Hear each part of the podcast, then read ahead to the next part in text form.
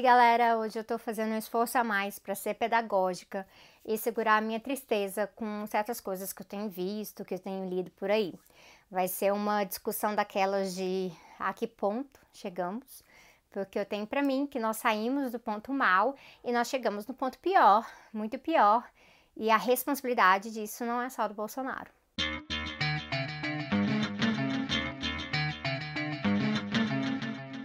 Antes de eu falar dos pontos, eu quero apresentar uma definição rápida de esquerda. Não vai ser um é de esquerda, mas é para a gente se situar nessa discussão, porque é mais um desses vídeos em que eu estou fazendo crítica à esquerda, à esquerda. A esquerda é um campo político que esse campo ele não se define somente em relação à direita, ele tem definições próprias, é um campo que se define a partir de noções próprias sobre a sociedade, é, sobre economia, sobre princípios, e dentro desse campo tem várias, várias perspectivas diferentes, mas a gente pode generalizar algumas coisas que na esquerda tem preocupação sobre melhorar a sociedade, combater injustiças, garantir direitos, lidar com a pobreza e a desigualdade, e com isso também tem a preocupação com a classe, com o capitalismo. Para o campo da esquerda, o capitalismo representa um problema. O quanto de problema o capitalismo vai ser é o e o que é promovido também como solução vai depender dos debates teóricos e programáticos e o tipo de atuação da esquerda. E aí é onde a gente fala de esquerdas, no plural, e com várias tipologias diferentes dependendo da perspectiva. Eu vou mencionar algumas aqui, mas não todas. Tem, assim, a esquerda voltada à social-democracia, que acredita ser possível domar o capitalismo com o Estado. Tem a esquerda liberal, que acredita que tal capitalismo ele vai existir mesmo, mas a gente pode resolver coisas com garantias de direitos. E aí acaba normalizando o teor liberal, burguês das instituições. Tem a esquerda socialista, e a esquerda socialista é aquela que quer derrubar o capitalismo, mudar o sistema, colocar outro sistema no lugar, construir outro sistema. E aí, por exemplo, olhando para a esquerda socialista, tem questões de estratégia, tem esquerda reformista e esquerda revolucionária. São visões diferentes de que atuação que vai levar à derrubada do capitalismo. E aí tem uma outra tipologia, que é a que eu uso para classificar o estado da praxis da esquerda diante de uma conjuntura política. E é quando eu falo normalmente de esquerda moderada e radical. E pode ser que outras pessoas entendam moderada radical de outra maneira, mas eu tenho uma perspectiva nisso. É, a encruzilhada da esquerda que eu debato nos sintomas mórbidos tem a ver com essa relação da moderada com radical. Eu fico fazendo referência ao livro, não é por preguiça, não, tá? Mas é porque eu acredito que só pegando o contexto daquela discussão esse contexto mesmo, dá para entender realmente, olhando para as evidências que eu trago ali, o que está acontecendo, o que são essas diferenças, e seria muito complexo para apresentar em vídeo. Como vocês sabem, eu me posiciono na conjuntura como esquerda radical. E isso não é só porque eu reivindico o socialismo e o comunismo, tá? É porque tem outras pessoas que também se reivindicam, mas elas atuam no dia a dia como esquerda moderada. Elas estão normalizando as relações capitalistas, elas estão até contribuindo ativamente para essas relações através do poder institucional da, na democracia burguesa, é, através de perspectivas como o desenvolvimentismo. Só que praxis conta que, por mais que a gente tenha que mediar a realidade, é complexo, a gente tem que buscar coerência o máximo possível nas nossas defesas políticas. A questão é que a esquerda moderada, ela normaliza muita coisa, ela também justifica muita coisa em cima da ameaça da direita.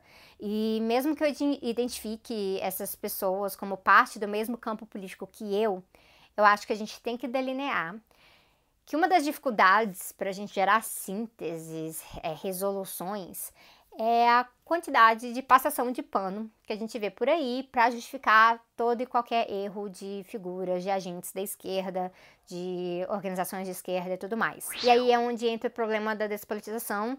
Esse ano eu tenho discutido muito a pós-política com vocês, tem vários vídeos sobre isso aqui no canal, mas para quem chegou mais recentemente, eu discuto também um outro tipo de despolitização, que é a ultrapolítica. A ultrapolítica, ela é o outro lado da moeda da despolitização. Tem a pós-política de um lado, outra política do outro, ah, nessa conjuntura.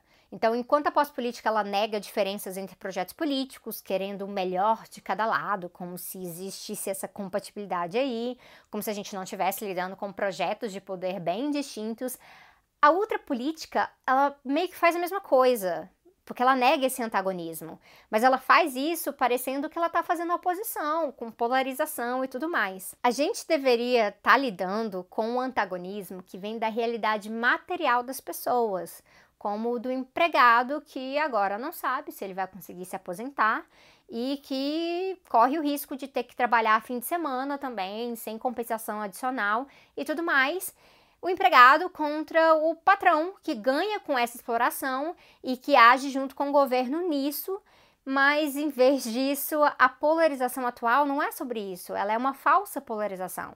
Em vez da gente estar tá lutando em cima do teor desses projetos materiais distintos, cada lado utiliza o outro como justificativa para sua própria atuação. Então, no caso, Bolsonaro prega a existência de uma suposta ameaça comunista para ele poder implementar um governo cada vez mais austero, né, com austeridade e cada vez mais autoritário. Mas e a esquerda? O que a esquerda tem a ver com isso? Bom, a esquerda, que tem o papel de politizar, muitas vezes a própria esquerda reproduz a outra política também. É, e sabe como é que isso ocorre? Veja bem, o Bolsonaro ele é um enorme problema para gente, para o povo brasileiro em geral. Isso é fato. Ele está entre os nossos inimigos e nós devemos lutar contra ele e as suas medidas. Acontece que o Bolsonaro não é o inimigo singular, acima de todos e todos os outros. Os problemas que nós enfrentamos, eles não passaram a existir com Bolsonaro, eles não passaram a existir nem com golpe.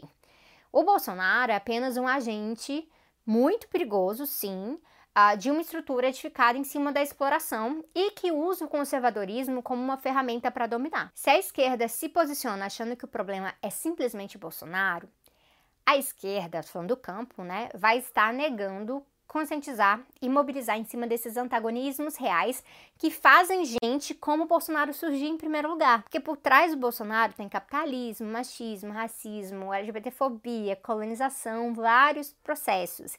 E esses processos não surgiram agora e eles não vão sumir simplesmente tirando o Bolsonaro. A luta é maior que o Bolsonaro. Passa por ir contra o Bolsonaro, mas é maior que ele. O problema da ultrapolítica é que os lados, eles sucumbem a uma lógica da oposição a uma figura fantasiosa do mal encarnado. Tá bom, você pode pessoalmente achar que o Bolsonaro é o demônio encarnado, mas não dá para pensar política como uma batalha absoluta religiosa entre heróis e vilões. Essa lógica trouxe a gente até aqui e ela não leva a gente até a raiz dos problemas. Não existe um herói puro e um vilão puro. A gente está lidando com sistema, com estrutura. E por que, que eu tô falando isso? Porque se a gente passar a achar que tudo se resume ao Bolsonaro, a gente perde a noção de todos os outros elementos da política, das contradições existentes e da nossa própria tarefa e da nossa própria coerência no caminho. Tem muita coisa péssima que acontece todo dia nesse país mas não é só na mão do Bolsonaro. O nosso judiciário ele é parcial, ele serve a interesses privados. Figuras de esquerda, quando ocupam cargos no executivo, também fazem coisas ruins e depois normalizam tudo, falando que não tinha nenhuma outra alternativa, correlação de força, etc. E o que a gente vê com isso é que os problemas passam pelo sistema, passam pelas estruturas. Quanto disso, quando figuras de esquerda, e agora eu tô falando de esquerda mesmo, não tô falando daquela galera da pós-política. Quando essas figuras de esquerda, nos seus cargos e as suas posições, promovem políticas ruins, políticas que desumanizam, que geram danos para a população, que normalizam o capitalismo nas relações, que tratam parcerias com empresas como algo simplesmente normal e banal, é, que não questionam a injustiça da justiça, essas pessoas, elas devem sim ser criticadas criticadas pelas suas ações, pelo projeto, pela política que estão defendendo. Isso não é para destruir enterrar essas pessoas. A crítica fundamentada pela esquerda, dentro da esquerda, ela tem a função de cobrar coerência. E a gente cobra coerência para estar tá alinhando a praxis, para alinhar o programa, né, o programa que alguém defende com a política que essa pessoa executa. Por exemplo, se você é anticapitalista, você vive sob capitalismo. Então, como é que você vai ser coerente? Você vai ser efetivamente lutando contra o capitalismo para que ele seja superado.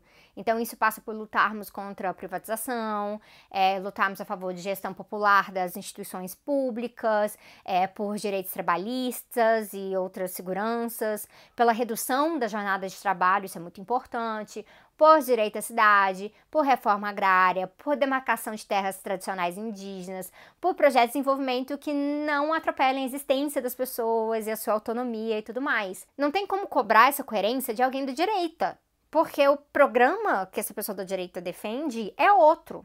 Então, a essas pessoas nós fazemos oposição ferrenha. Mas na esquerda, a nossa crítica, mesmo a crítica que vem com raiva, porque às vezes a gente fica com raiva mesmo, raiva da gente estar cansado de ver merda acontecer, da nossa indignação, essa crítica é uma crítica de cobrança de coerência. E a gente cobra isso primeiro antes que a gente tem que fazer uma oposição de esquerda. Só que a esquerda está numa encruzilhada. além da gente estar tá lidando com a pós-política e outra política, a gente está lidando com disputas de projeto de esquerda também. Então, por isso que vocês ouvem tantas visões diferentes ao mesmo tempo. E nós que somos comunistas, nós reivindicamos a revolução socialista e que ela é necessária e que nós temos que apresentar um projeto e cobrar em cima dele. Isso não pode ser feito seguindo a lógica de que basta derrotar o Bolsonaro e eleger alguém de esquerda no lugar. Não pode, gente, porque não é uma questão de simplesmente substituir alguém e pronto. A gente não pode ficar seguindo essa lógica messiânica, ela já fez muito mal pra gente. Candidato nenhum de esquerda vai nos salvar. É a organização coletiva que vai fazer isso e para a gente se organizar, a gente precisa também recobrar a confiança da classe trabalhadora em geral. E é muito difícil fazer isso quando nós temos agentes de esquerda no Estado promovendo práticas que fogem do que nós acreditamos ser compatível com o programa comunista. Tem aí uma quebra de praxis. Isso faz a gente perder credibilidade, isso gera um impacto negativo real nas pessoas afetadas. E isso simplesmente não deve ser considerado normal para quem se reivindica de esquerda, muito menos para quem se reivindica de esquerda radical e para quem se reivindica socialista, comunista. Eu já fiz vídeo aqui no canal falando da importância da gente criticar aliados táticos e tal, mas eu queria falar isso tudo para vocês porque é sobre criticar os nossos do nosso campo de esquerda também. Na verdade, não é muito diferente, mas tem mais em jogo. A coerência está em jogo e a, co a coerência tem tudo a ver com a nossa praxis, com alinhar o nosso programa com as nossas ações. E a coerência, ela dá exemplo, ela mostra serviço, ela cria pontes. E além disso, tem outro elemento. O Bolsonaro tem feito tanto estrago que muita gente na esquerda tem se esquecido dos outros danos. E quando a gente se esquece dos outros danos, a gente se esquece das pessoas envolvidas, afetadas. E aí isso ilustra como alguns debates acabam ficando totalmente descolados da realidade das pessoas, da realidade da classe trabalhadora. Eu ouvi esses dias que a gente não podia criticar despejo violento porque, um, isso era fazer o jogo da direita, e dois, nós temos coisas mais importantes para lidar nesse momento. O ponto um é argumento totalmente sem fundamento e que ignora completamente a necessidade de coerência. Então, assim, é para bater palma para tudo que um dos nossos faz, cegamente, para passar pano para todos os erros. Gente, não é isso que os tais minions fazem? A que ponto que a gente chegou? A gente perdeu a noção do quanto as coisas estão completamente interligadas desse jeito. O desespero para ter referências políticas, principalmente para ter candidatos contra a extrema direita, esse desespero está nesse ponto mesmo que é para passar pano para absolutamente tudo. Isso não funciona. Isso esvazia debates, isso faz a esquerda perder muita credibilidade com a população. A gente já viu que isso não dá certo. Eu quero que um dos nossos seja melhor e que a sua atuação seja radical e coerente com o programa que nós defendemos. Isso não é fazer jogo da direita, isso é aprender e também nos fortalecer contra a direita. Normalizar que é o jogo da direita. Então me assusta como que esse discurso está tão presente até hoje. O teor das nossas críticas é muito diferente dos ataques da direita, vocês sabem disso. E se a gente critica, é justamente para poder parar de abrir tanta brecha para ataque da direita. Quando a esquerda foge da coerência, ela fica mais frágil. Mas no fundo é o ponto 2 o que mais me entristece, de verdade. Essa semana eu senti tristeza real sobre isso. Porque como assim nós temos coisas mais importantes para lidar que um punhado de famílias sem moradia. Nosso foco não é para ser a luta contra a exploração e opressão? Não é a luta com e pelo povo? Supor que tem coisas mais importantes que isso é absurdo, porque isso supõe que existe uma hierarquia de coisas separadas. Só que essas coisas não estão separadas, nem por escala, nem por campo político. Nós temos que nos opor a essas coisas, não importa quem está por trás porque nós temos que agir no princípio básico de consciência de classe, isso que tem que nos orientar. E eu fico com a impressão de que a ultrapolítica, ela tá fazendo as pessoas perderem completamente a noção do que, que elas estão combatendo. E isso é despolitização na esquerda. Se você acha que combater ação policial violenta não é importante hoje, porque não é ordem direta do Bolsonaro, é só numa cidade aí não sei onde, você está um pouco perdido. É melhor você parar, refletir, colocar a cabeça no lugar.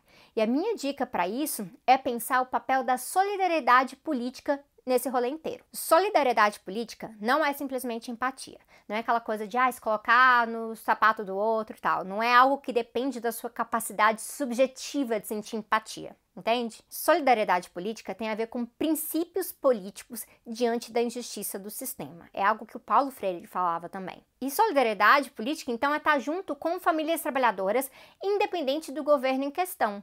É defender a demarcação de terra indígena sob Bolsonaro, mas também sob a Dilma.